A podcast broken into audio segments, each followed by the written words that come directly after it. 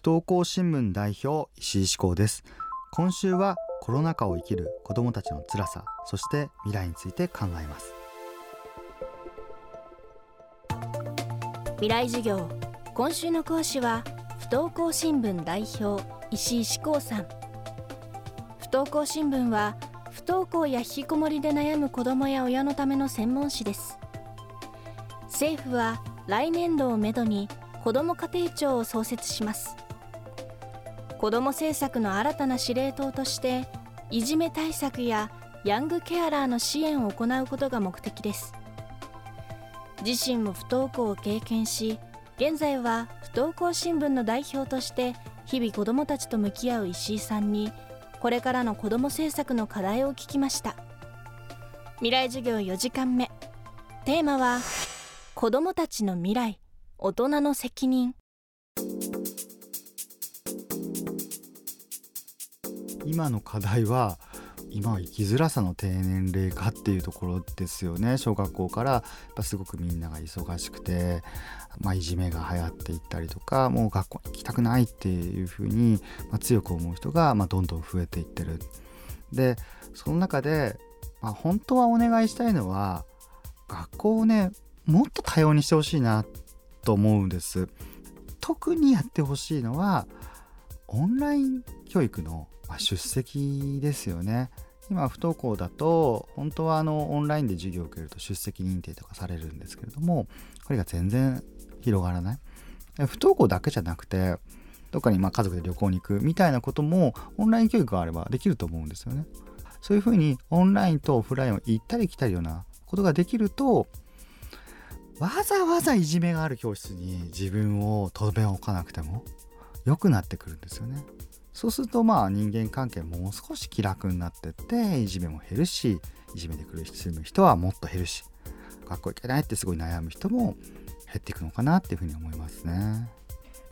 やっぱ選択肢あった方がいいと思います。自分の教室の自分の机の前にそこに座ることだけが学びであるこれはねとっても狭い考えでそこは変えていかないといけないですね不登校や引きこもりで学校に行けなくなった子どもたちが学ぶ場としてフリースクールという選択肢があります。ネットを使った通信制高校 N 校もその一つ。2019年には中等部も開校しました。通信制高校っ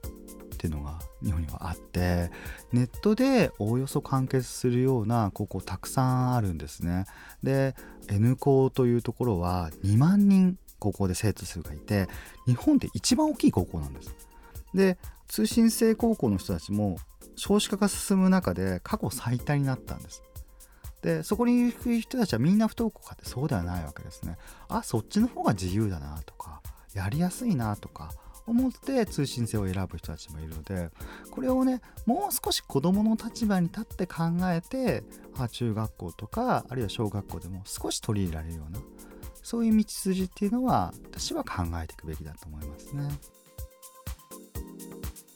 子ども家庭庁の創設にあたって重要なのは子どもの立場に立って考えることだと石井さんは言います。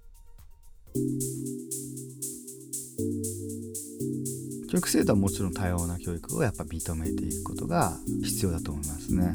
あのもうそろそろですねこの子どもたちのことを考える時に大人はどうやって子供に教えようかなってことばっかり考えてるわけですよ。まあ、学習指導を変えたりとか学力どうやったら上がるかなとか何を教えよう何を教えようって考えてるんだけどそろそろ子供が立場に立ってこれって子供にとっては大変じゃないってランドセルって重すぎるよねとか夏にクーラーが入ってない教室って辛すぎるよと。そういうことも子供の側に立って考えてもらいたいかなと思いますね。重すぎるランドセルクーラーのない教室。ブラック校則いじめやハラスメント。子どもの未来のために改革するべき課題は山積みです。最後に自身も不登校を経験した石井さんから子どもたちへのメッセージです。学校に行かなくなると人生が終わってしまう。それは私もね学校に行かなくなった時思ってましたね。中学2年生で不登校になった時にこれで人生は積んだなと思ったんです。でも統計を見てみると実は不登校してから高校進学する人って85%いて働いてる人も二十歳段階では半分ぐらいいる。で私が出会ってきた不登校の人たちは多分何千人といるんじゃないかなと思いますけれども皆さんいろんな理由で、まあ、不登校してました。いじめの人もいたし学校の先生と反りが合わなかった人もいたし勉強ができなくて苦しんだ朝起きられなかったいろいろある。そしてその後いろんな進路をたどったんですね。二十歳23歳成人になってから高校に入った人もいれば10代の半ばからもうバイトでバリバリやってもう20代の頃には店長さんやってる女の子とか私も思いつく限りの職業に皆さんついていてみんないろいろだなと、思ったんです。でもっと言えば私は不登校した人が20年後30年後どうなるのかっていうことが一番興味関心があってずっと取材を続けてきたんですけど一つ結論が出たのはまあ、全員普通のおじさんおばさんになってるなと思った。みんな学校に行ってる人も楽しいことも苦しいこともあるし透明感も失うしそうだから全員変わんない。でそういう学校が行かなくてもまあいろんな人生が待ってるっていうふうに覚えてもらいたいですよね。今週の講師は不登校新聞代表石井志功さん。今日のテーマは子どもたちの未来。大人の責任でした。不登校新聞は月2回発行。現在4000部を発行しています。ウェブ版もあります。不登校の子どもを持つ親たちがつながって情報をやり取りできるコミュニティ親コミもスタートしました。不登校新聞で検索してチェックしてください。